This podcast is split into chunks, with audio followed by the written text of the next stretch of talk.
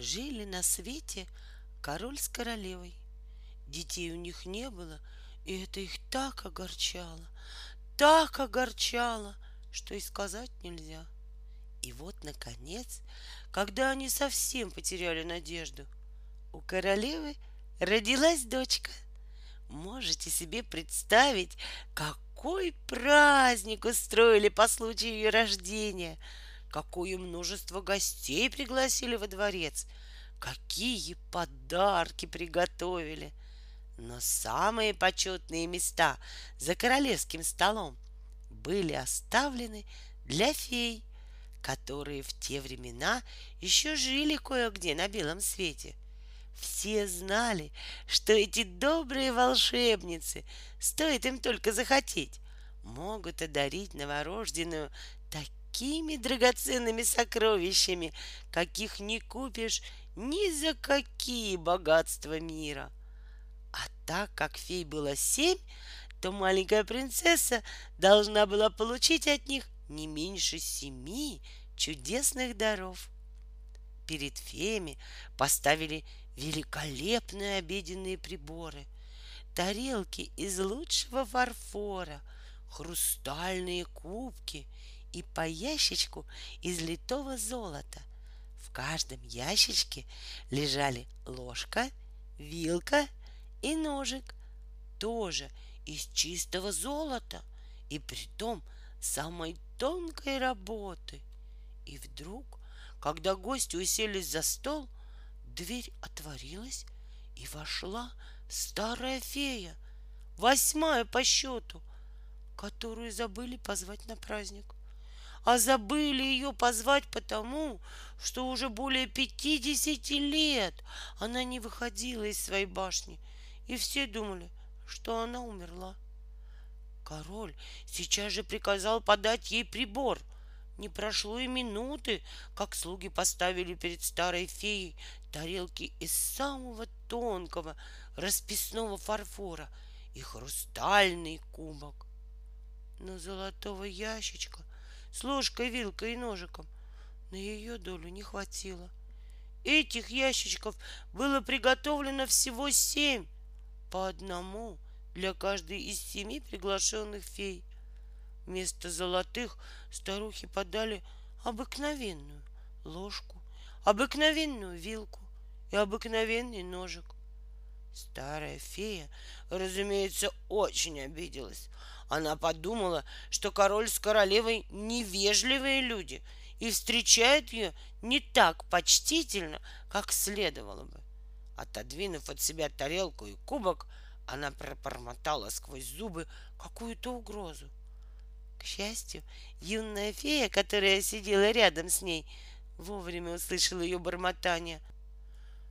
Опасаясь, как бы старуха не вздумала наделить маленькую принцессу чем-нибудь очень неприятным, например, длинным носом или длинным языком, она чуть только гости встали за стола, пробралась в детскую и спряталась там, за пологом кроватки. Юная фея знала, что в споре обычно побеждает тот, за кем остается последнее слово, и хотела, чтобы ее пожелание было последним. И вот наступила самая торжественная минута праздника. Феи вошли в детскую и одна за другой стали преподносить новорожденные дары, которые они для нее припасли. Одна из фей пожелала, чтобы принцесса была прекраснее всех на свете. Другая наградила ее нежным и добрым сердцем. Третья сказала, что она будет расти и цвести всем на радость. Четвертая обещала, что принцесса научится превосходно танцевать. Пятая, что она будет петь, как соловей а шестая, что она будет играть одинаково искусно на всех музыкальных инструментах. Наконец, очередь дошла до старой феи. Старуха наклонилась над кроваткой и, тряся головой больше от досады, чем от старости, сказала, что принцесса уколет себе руку веретеном и от этого умрет. Все так и вздрогнули, узнав, какой страшный подарок приготовила для маленькой принцессы злая колдунья. Никто не мог удержаться от слез. И вот тут-то из-за полога появилась юная фея и громко сказала — не плачьте, король и королева, ваша дочь останется жива. Правда, я не так сильна, чтобы сказанное слово сделать несказанным. Принцесса должна будет, как это не грустно, уколоть себе руку веретеном.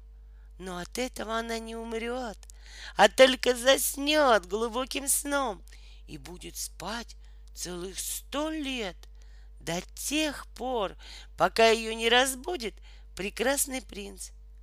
Это обещание немного успокоило короля с королевой.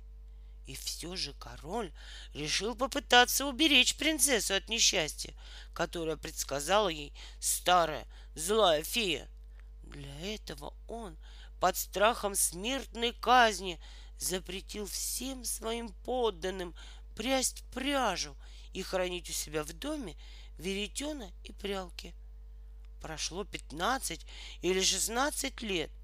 Как-то раз король с королевой и дочерью отправились в один из своих загородных дворцов. Принцессе захотелось осмотреть древний замок. Бегая из комнаты в комнату, она наконец добралась до самого верха дворцовой башни. Там, в тесной коморке под крышей, сидела за прялкой какая-то старушка и преспокойно прила пряжу. Как это ни странно, она ни от кого ни слова не слыхивала о королевском запрете. «Что это вы делаете, тетушка?» — спросила принцесса, которая в жизни не видывала прялок. «Приду пряжу, дитя мое», — ответила старуха, даже не догадываясь о том, что говорит с принцессой. «Ах, это очень красиво!» сказала принцесса. Дайте я попробую. Выйдет ли у меня так же хорошо, как у вас? Она быстро схватила веретено и едва успела прикоснуться к нему, как предсказание злой феи исполнилось. Принцесса уколола палец и упала замертво. Перепуганная старушка принялась звать на помощь. Люди сбежали со всех сторон — что только не делали. Брызгали принцессе в лицо водой. Хлопали ладонями по ее ладоням. Терли виски душистым уксусом. Все было напрасно. Принцесса даже не пошевельнулась. Побежали за королем. Он поднялся в башню, поглядел на дочку и сразу понял, что несчастье, которого они с королевой так опасались, не миновало их. Утирая слезы, приказал он перенести принцессу в самую красивую залу дворца и уложить там на постель, украшенную серебряным и золотым шитьем. Трудно описать словами, как хороша была спящая принцесса. Она нисколько не побледнела, щеки у нее оставались розовыми, а губы красными, точно кораллы. Правда, глаза у нее были плотно закрыты, но слышно было, что она тихонько дышит. Стало быть, это и в самом деле был сон, а не смерть. Король приказал не тревожить принцессу до тех пор, пока не наступит час ее пробуждения. А добрая фея, которая спасла его дочь от смерти, пожелав ей столетнего сна, была в то время очень далеко, за двенадцать тысяч миль от замка.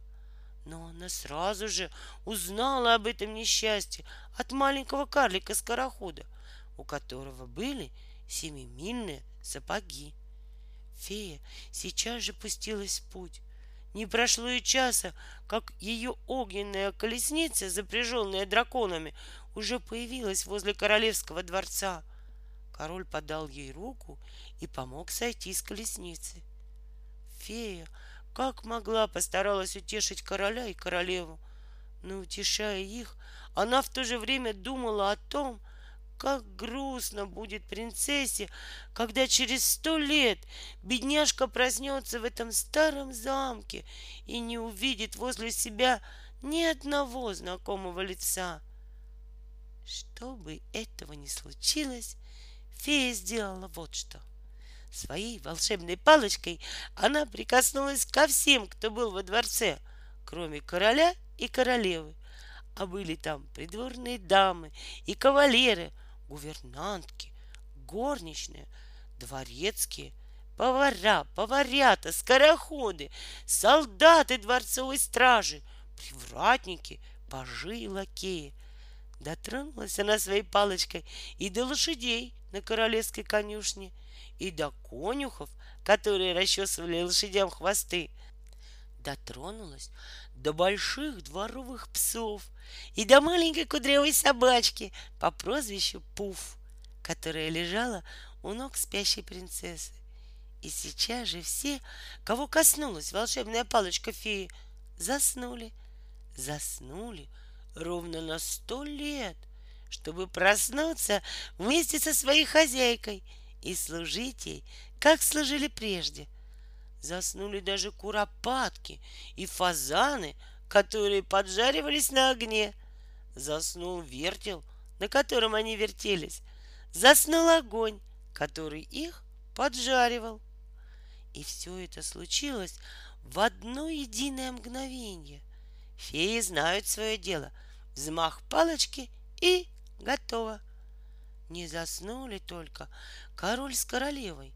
Фея нарочно не коснулась их своей волшебной палочкой, потому что у них были дела, которые нельзя отложить на сто лет. Утирая слезы, они поцеловали свою спящую дочку, простились с ней и тихо вышли из зала. Возвратившись к себе в столицу, они издали указ о том, чтобы никто не смел приближаться к заколдованному замку. Впрочем, и без того к воротам замка невозможно было подойти. В какие-нибудь четверть часа вокруг ее ограды выросло столько деревьев, больших и маленьких, столько колючего кустарника, терновника, шиповника, астролиста. И все это так тесно переплелось ветвями, что никто не мог бы пробраться сквозь такую чащу. И только издали, да еще с горы, можно было увидеть верхушки старого замка. Все это фея сделала для того, чтобы ни человек, ни зверь не потревожили покоя спящей принцессы. Прошло сто лет. Много королей и королев сменилось за эти годы. И вот в один прекрасный день сын короля, который царствовал в то время, отправился на охоту.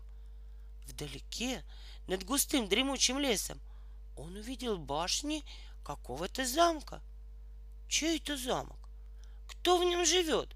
Спрашивал он у всех прохожих, попадавшихся ему по дороге — но никто не мог ответить толком. Каждый повторял только то, что сам слышал от других. Один говорил, что это старые развалины, в которых поселились блуждающие огоньки. Другой уверял, что там водятся драконы и ядовитые змеи.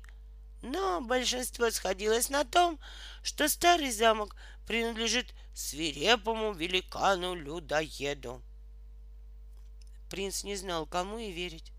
Но тут к нему подошел старый крестьянин и сказал, кланяясь, «Добрый принц, полвека тому назад, когда я был так же молод, как вы сейчас, я слыхал от моего отца, что в этом замке спит непробудным сном прекрасная принцесса, и что спать она будет еще полвека, до тех пор, пока благородный и отважный юноша не придет и не разбудит ее. Можете себе представить, что почувствовал принц, когда услышал эти слова? Сердце у него в груди так и загорелось. Он сразу решил, что ему-то и выпало на долю счастья пробудить ото сна прекрасную принцессу. Недолго думая, принц дернул поводья и поскакал туда, где виднелись башни старого замка. И вот перед ним заколдованный лес. Принц соскочил с коня, и сейчас же высокие толстые деревья, заросли колючего кустарника все расступилось, чтобы дать ему дорогу. Словно по длинной прямой аллее пошел он к воротам замка. Принц шел один. Никому из его свиты не удавалось догнать его. Деревья, пропустив принца, сразу же сомкнулись за его спиной, а кусты опять переплелись ветвями. Это могло бы испугать кого угодно, но принц был молод и смел. К тому же ему так хотелось разбудить прекрасную принцессу, что он и думать забыл обо всякой опасности. Еще сотня шагов, и он очутился на просторном дворе перед замком. Принц посмотрел направо, налево, и кровь похолодела у него в жилах. Вокруг него лежали, сидели, стояли, прислонившись к стене, какие-то люди в старинной одежде. Все они были неподвижны, как мертвые. Но, вглядевшись в красное лоснящееся лицо привратников, принц понял, что они вовсе не умерли, а просто спят. В руках у них были кубки, а в кубках еще не высохло вино. Должно быть, сон застиг их в ту минуту, когда они собирались осушить чаши до дна. Принц миновал большой двор, вымощенный мраморными плитами, поднялся по лестнице и вошел в первую комнату. Там, выстроившись в ряд и опершись на свои лебарды, храпели вовсю воины дворцовой стражи. Он прошел целый ряд богато убранных покоев, каждом из них вдоль стен и вокруг столов принц видел множество разодетых дам и нарядных кавалеров. Все они тоже крепко спали, кто стоя, кто сидя. И вот, наконец, перед ним комната с золочеными стенами и с золоченым потолком. Он вошел и остановился. На постели — полок которого был откинут, покоилась прекрасная юная принцесса лет пятнадцати-шестнадцати, если не считать то столетие, которое она проспала. Принц невольно закрыл глаза. Красота ее так сияла, что даже золото вокруг нее казалось тусклым и бледным. Он тихо приблизился и опустился перед ней на колени — в это самое мгновение час, назначенный доброй феей, пробил. Принцесса проснулась, открыла глаза и взглянула на своего избавителя. «Ах, это вы, принц!» — сказала она. «Наконец-то! Долго же вы заставили себя ждать!» Не успела она договорить эти слова, как все кругом пробудилось. Первой подала голос маленькая собачка по прозвищу Пуф, которая лежала у ног принцессы. Она звонко затявкала, увидев незнакомого человека, и со двора ей ответили хриплым лаем сторожевые псы. Заржали в конюшне лошади, заворковали голуби под крышей. Огонь в печи затрещал, что было мочи, а фазаны, которых поварята не успели дожарить сто лет тому назад, зарумянились в одну минуту. Слуги под присмотром дворецкого уже накрывали на стол в зеркальной столовой, а придворные дамы в ожидании завтрака поправляли растрепавшиеся за сто лет локоны и улыбались своим заспанным кавалерам. В комнате дворцовой стражи воины снова занялись своим обычным делом. Затопали каблуками и загремели оружием — а привратник, сидевший у входа во дворец, наконец осушил кубок и опять наполнил их добрым вином, которое же за сто лет стало, конечно, старше и лучше. Весь замок, от флага на башне до винного погреба, ожил и зашумел, а принц и принцесса ничего не слышали. Они глядели друг на друга и не могли наглядеться. Принцесса позабыла, что ничего не ела уже целый век. Да и принц не вспоминал о том, что у него с утра не было во рту маковой росинки. Они разговаривали целых четыре часа и не успели сказать даже половины того, что хотели. Но все остальные не были влюблены и поэтому умирали от голода. Наконец, старшая фрейлина, которой хотелось есть так же сильно, как и всем другим, не вытерпела и доложила принцессе, что завтрак подан. Принц подал руку своей невесте и повел ее в столовую. Принцесса была великолепно одета и с удовольствием поглядывала на себя в зеркало. Я влюбленный принц, разумеется, ни слова не сказал ей о том, что фасон ее платья вышел из моды по крайней мере сто лет назад, и что такие рукава и воротники не носят со времен ее прапрабабушки. Впрочем, и в старомодном платье она была лучше всех на свете. Жених с невестой уселись за стол. Самые знатные кавалеры подавали им различные кушанья, старинные кухни, а скрипки и гобои играли для них прелестные, давно забытые песни прошлого века. Придворный поэт тут же сочинил новую, хотя немного старомодную, песенку о прекрасной принцессе, которая сто лет проспала в заколдованном лесу. Песня очень понравилась тем, кто ее слышал, и с тех пор ее стали петь все, от мала до велика, от поварят до королей. А кто не умел петь песни, тот рассказывал сказку. Сказка эта переходила из уст в уста и дошла, наконец, до нас с вами. Давным-давно жила-была маленькая непослушная девочка. Звали ее Красная Шапочка. Как-то раз мама сказала ей, «Сходи-ка, Красная Шапочка, к бабушке, отнеси ей пирожки и кувшин молока, да узнай, здорова ли она.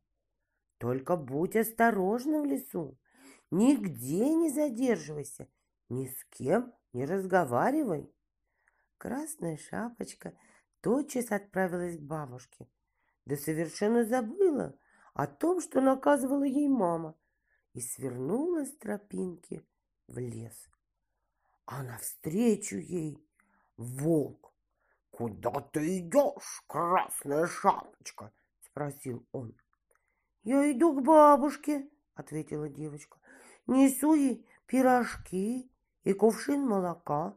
«А где живет твоя бабушка?» «За мельницей что виднеется впереди. Волк бросился бежать по короткой дороге, а красная шапочка пошла по длинной. По пути она собирала цветы и любовалась бабочками. А волк уже прибежал к бабушкиному дому. «Тук-тук!» — постучался волк. «Кто там?» — спросила бабушка. «Это я, красная шапочка», — ответил волк тоненьким голоском. «Дерни за веревочку, двери отворится», — ответила бабушка. Волк вошел в дом и проглотил ее. Потом улегся в постель и стал поджидать красную шапочку. Вскоре она пришла и села у кровати бабушки. «Бабушка, почему у вас такие большие уши?» — спросила красная шапочка. «Чтобы лучше тебя слышать», — ответил волк. «Бабушка, а почему у вас такие большие глаза?» — спросила Красная Шапочка. «Чтобы лучше видеть тебя», — ответил волк. «Бабушка, а почему у вас такие большие зубы?» «О, это чтобы съесть тебя!» — ответил волк и проглотил Красную Шапочку. В это время Мимо домика проходили дровосеки. Они услышали шум, бежали в дом и спасли красную шапочку и ее бабушку.